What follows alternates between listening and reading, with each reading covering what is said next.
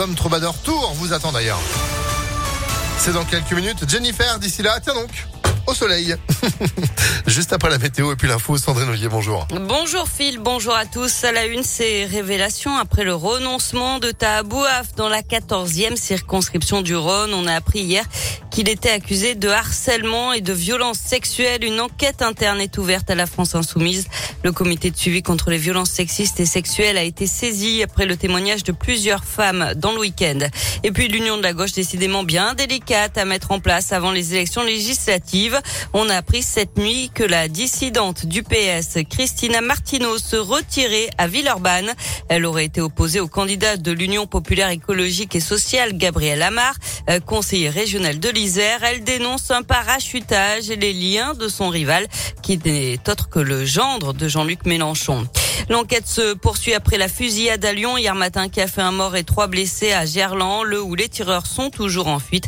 D'après le progrès, les premiers éléments de l'enquête laisseraient penser que la victime était belle et bien visée. C'était l'une des dernières restrictions sanitaires contre le Covid toujours en vigueur. Le port du masque dans les transports ne sera plus obligatoire à partir de lundi. C'est ce qu'a annoncé le gouvernement hier. Euh, ce sera le cas dans le métro, le bus, le train et les taxis. Même chose dans les aéroports et à bord des avions dans toute l'Union européenne. L'Agence régionale de santé et les hospices civils de Lyon tirent la sonnette d'alarme sur l'usage détourné du protoxyde d'azote, le fameux gaz hilarant de plus en plus utilisé par les jeunes pour s'amuser, mais qui n'est pas sans danger. Plusieurs dizaines de cas graves ont été recensés par le centre anti-poison de Lyon ces deux dernières années. Ce gaz peut provoquer une perte de connaissance, des brûlures, une asphyxie, mais aussi des troubles neurologiques graves et des thromboses. En cas d'urgence, il faut contacter le SAMU ou le centre anti-poison. On passe au sport avec du foot marqué de son empreinte. L'Olympique lyonnais, c'est le souhait de Maxence Cacré. Le jeune milieu de terrain de 22 ans formé au club a officialisé sa prolongation hier jusqu'en 2026.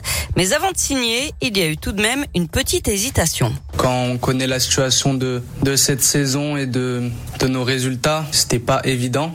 Après, euh, l'OL reste mon, mon club de cœur, le club que j'aime. Donc évidemment que c'était quand même plus facile de prolonger euh, dans ce club qui pour moi euh, est toute ma vie on va dire parce que j'ai grandi ici, c'est le club de, ma famille également.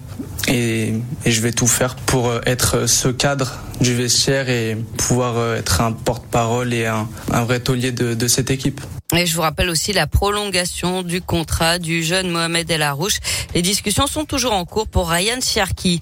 Toujours en foot, il y avait deux matchs en retard de la 36e journée de championnat hier soir. Rennes a perdu deux buts à 1 à Nantes et fait pratiquement une croix sur la Ligue des Champions l'an prochain. Défaite aussi de Saint-Etienne à Nice, quatre buts à deux, un match terni par des chants de supporters niçois euh, qui ont sali la mémoire d'Emiliano Sala, l'ancien joueur nantais, mort noyé après un accident d'avion en 2019. Ouais, la bêtise humaine, ça s'appelle. Merci beaucoup Sandrine, vous êtes de retour à 8h30 À tout à l'heure. Allez, à tout à l'heure. C'est la météo. 8h04.